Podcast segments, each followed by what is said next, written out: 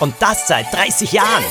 schnell bei Nacht und Tag. Als Kinder und als Erwachsene. Überall lösen wir den schwersten Fall. Und wer ist dazu imstande? Das ist doch klar.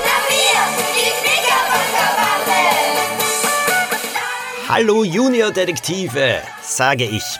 Junior-Detektive, so habe ich immer die vier Mitglieder der Knickerbocker-Bande genannt, aber gleichzeitig auch natürlich alle Leserinnen und Leser. Sie sollten ja immer mit dabei sein, wie ein fünftes Mitglied dieser Bande. Und Ratekrimis, naja, die sind natürlich die beste Möglichkeit, hier den detektivischen Spürsinn ein bisschen auf die Probe zu stellen.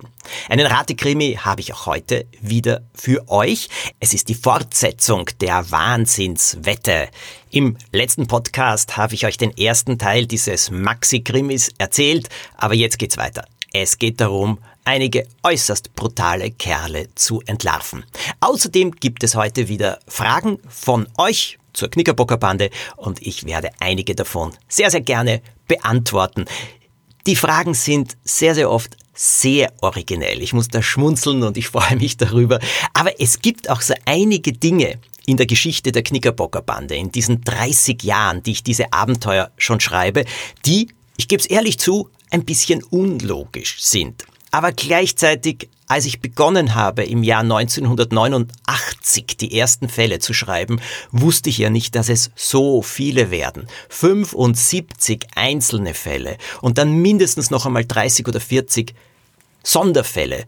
Ratekrimis, die Junior-Knickerbocker-Bande. Und aus diesem Grund war es manchmal möglich, einige Dinge ein bisschen abzuändern. Darüber dann später mehr. Jetzt wieder zum Fall Wahnsinnswette. Erinnert ihr euch noch, Poppy hat eine Katze, eine sehr, sehr liebe Katze namens Bello und die geht gerne ins Kino. Mindestens einmal im Monat muss Poppy sie aus dem Kino holen, wo die Katze in der letzten Reihe auf der Rücklehne eines Stuhles, also eines Sessels sitzt und sich den Film ansieht.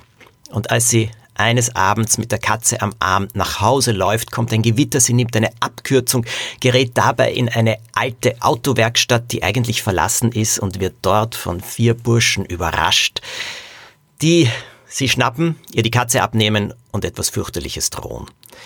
Poppy muss sieben Worte richtig buchstabieren. Macht sie nur einen Fehler, wollen sie der Katze die Schwanzspitze abhacken.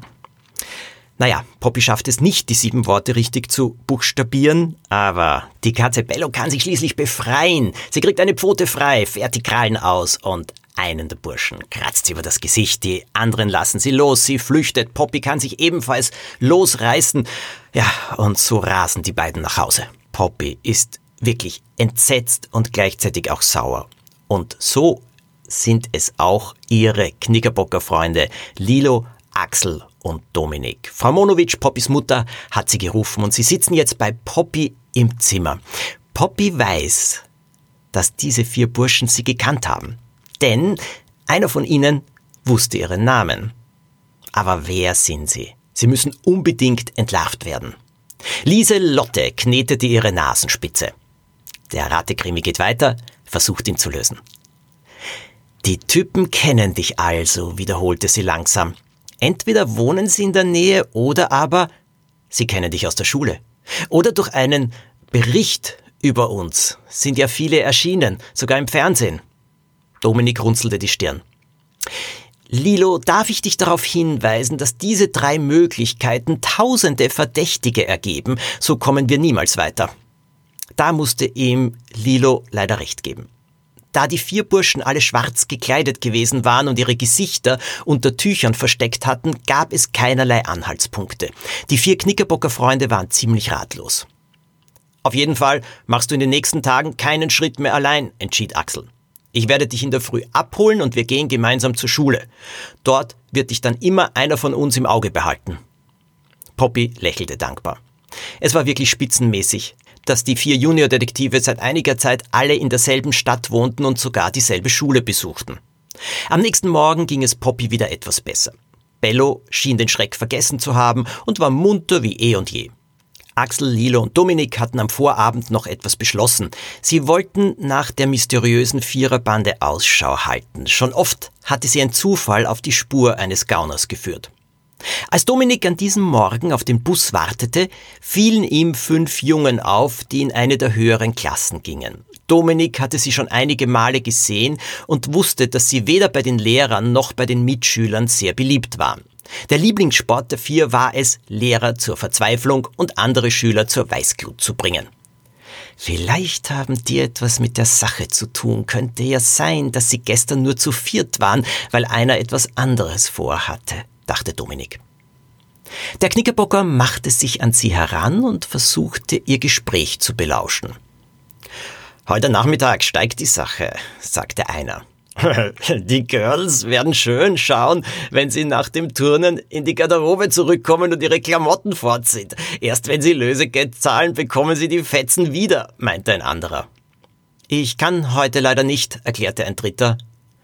Mensch, in letzter Zeit ist mit dir überhaupt nichts mehr anzufangen, rief der, der als erster gesprochen hatte. Bist du verknallt oder was? Psst. Feind hört mit zischte ein anderer, stürzte sich auf Dominik und zog ihn am Griff seines Rucksacks hoch, bis nur noch seine Zehenspitzen den Boden berührten. Hey Winzling, was soll das? Zum Glück kam in diesem Augenblick der Bus und der Typ ließ Dominik los. Schnell tauchte der Knickerbocker zwischen den anderen Schülerinnen und Schülern unter, er hatte genug gehört. In der großen Pause schlenderte Lieselotte durch den dritten Stock, in dem vor allem die höheren Klassen untergebracht waren. Falls diese Brutalos tatsächlich dieselbe Schule besuchten wie Poppy, konnten sie nur hier zu finden sein. Die Suche blieb im ersten Durchgang erfolglos, aber Lilo gab nicht auf. Nach der vierten Stunde ging sie noch einmal in den dritten Stock und diesmal hatte sie Glück. Sie beobachtete drei Burschen, die in einer Nische am Ende des Ganges standen und in ein Gespräch vertieft waren. Immer wieder brachen sie in schallendes Gelächter aus und klopften einander auf die Schulter. Lilo gelang es, einige Satzfetzen aufzufangen. Lernt ihr was für die Mathe-Schularbeit morgen? Nein, sind doch keine Streber. Spaß am Nachmittag? Klar, super, selber Treffpunkt. Ah, Heiko kommt sicher nicht, muss sich pflegen. Mann, wie kann einer allein nur so eitel sein? Die Bräute werden trotzdem auf ihn fliegen. Paar Tage sieht man garantiert nichts mehr. Na und? Lass ihn, wir brauchen ihn nicht.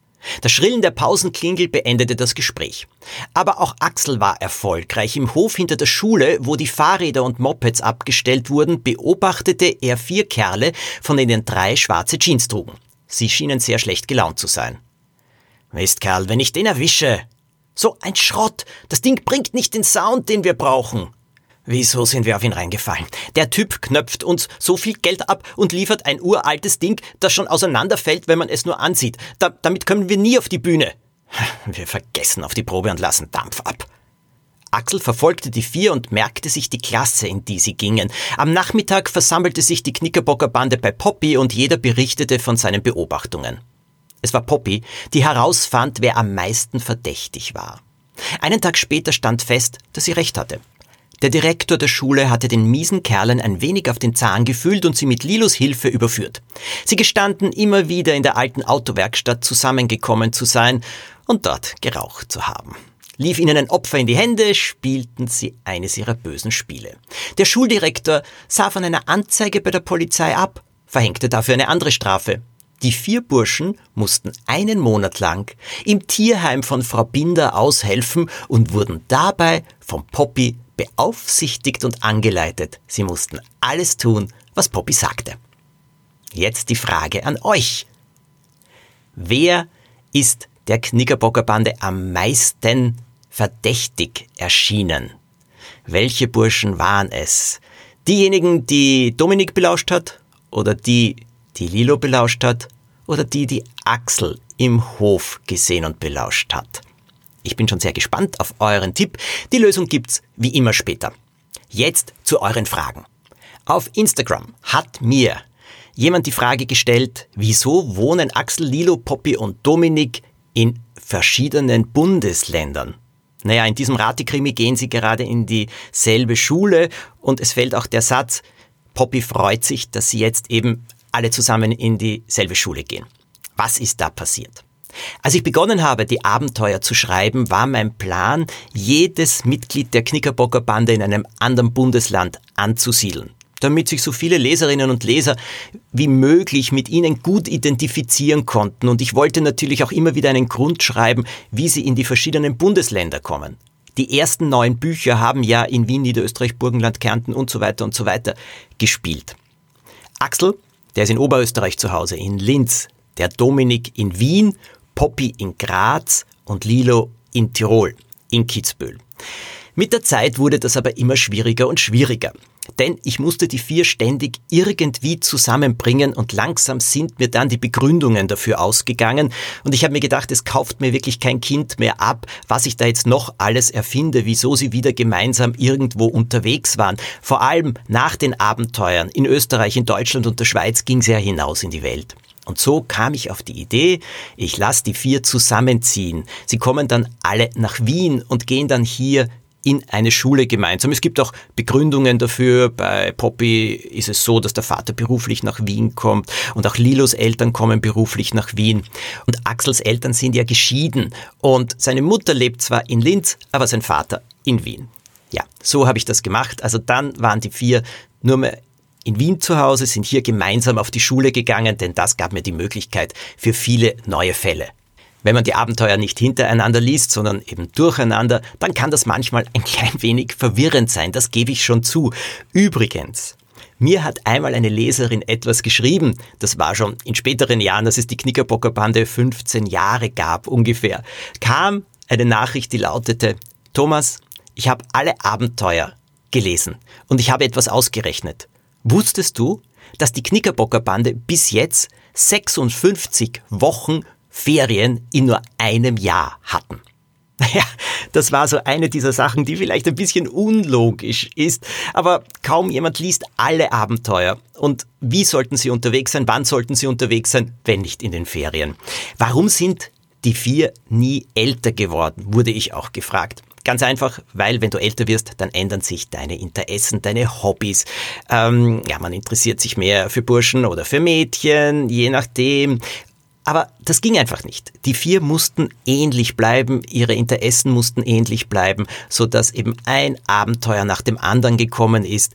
Natürlich sind die Bücher nacheinander erschienen, aber die Geschichten waren so geschrieben, dass sie natürlich auch bunt gemischt gelesen werden können. Älter habe ich sie dann erst werden lassen, als die erwachsene Knickerbockerbande kam. Und da habe ich auch beschrieben, wie das so war, als die vier dann so 15, 16 waren und warum die Bande dann auseinandergebrochen ist. In Alte Geister ruhen unsanft, im ersten Band der erwachsenen Knickerbockerbande, da gibt es ja eine Erklärung dafür. Auf Instagram hat mir auch jemand geschrieben, ich habe die Abenteuer als Kind gelesen und es immer so schade gefunden, dass in meiner Nähe kein Verbrechen stattgefunden hat. Das war übrigens eine meiner größten Schwierigkeiten. Ich habe so viele Nachrichten bekommen, damals waren es vor allem Briefe von Mädchen, von Burschen, die gesagt haben, wir haben unsere Knickerbockerbande gegründet, wo kriegen wir jetzt einen Fall her? Manche haben dann geschrieben, wir haben einen Postkasten entdeckt, der eindeutig ausgebrannt war, sollen wir nach den Tätern suchen? Naja, da habe ich mir ein bisschen schwer getan, weil ich wollte unter keinen Umständen, dass Kinder hier irgendwelchen Leuten nachlaufen oder in Häuser einsteigen. Und das sind einfach Abenteuer, die man in einem Buch beschreiben kann, aber nicht in Wirklichkeit. Und so habe ich allen geraten, zuerst einmal Detektivtraining zu machen. Dazu habe ich ein eigenes Buch geschrieben. Das hieß Detektivtraining mit vielen Rätseln und so kleinen Denksportaufgaben. Und dann habe ich geraten, zuerst einmal als Bande anderen Menschen zu helfen. Und es kamen dann viele Berichte, wo die Knickerbockerbanden oder manchmal hatten sie auch andere Namen, Nachbarinnen und Nachbarn geholfen haben, mit Hunden spazieren gegangen sind oder im Garten mitgeholfen haben oder etwas besorgt haben und so weiter. Ich habe das großartig gefunden. Wenn auch ihr Fragen habt zur Knickerbockerbande, ihr könnt mir jederzeit schreiben, am besten auf Instagram oder auf Facebook. Diese Nachrichten bekomme ich alle und die Antworten gibt es dann hier im Knickerbocker Podcast. Und jetzt kommt die Antwort auf den heutigen Ratekrimi. Habt ihr ihn einfach oder schwierig empfunden? Ich habe ihm damals vier von fünf Lupen gegeben. Das war der Schwierigkeitsgrad. Welche Burschen waren am meisten verdächtig? Die, die Dominik belauscht hat oder die, die Lilo belauscht hat oder die, die Axel belauscht hat? Die Lösung? Naja, die, die die Lilo belauscht hat. Die haben etwas gesagt und das ist eine mehr als heiße Spur. Da fielen die Worte, Heiko kommt sicher nicht, muss sich pflegen. Mann, wie kann einer allein nur so eitel sein? Die Bräute werden trotzdem auf ihn fliegen. Paar Tage sieht man garantiert nichts mehr. Was damit gemeint war? Naja, die Katze Bello hat sich natürlich ziemlich heftig gewehrt und gekratzt, als sie sich befreit hat. Und um diese Kratzer ging es. Die Kratzer waren nämlich im Gesicht des Burschen. Und die mussten erst einmal verheilen. Dieser Ausspruch hat die Knickerbocker Bande auf die Spur gebracht, die sich ja auch als richtig erwiesen hat. Habt ihr das auch entdeckt? Herzliche Gratulation. Beim nächsten Mal habe ich einen Ratekrimi für euch, der führt uns nach Griechenland. Es wird wieder Sommer, warm. Ich habe mir gedacht, gerade jetzt im Winter, tut das doch einmal so richtig gut. Den Titel verrate ich euch schon, er lautet Spurlos verschwunden. Also, bis zum nächsten Podcast. Wenn ihr Knickerbocker Freundinnen oder Knickerbocker Freunde kennt, denen dieser Podcast gefallen könnte, dann empfehlt ihn doch bitte weiter oder vielleicht könnt ihr ihn sogar verschicken, eine Folge verschicken. Falls ihr sie bewerten könnt, bitte tut das. Das freut mich sehr und das hilft auch diesem Podcast. Bis zum nächsten Mal. Bleibt immer auf der Spur. Lasst niemals locker, wie die...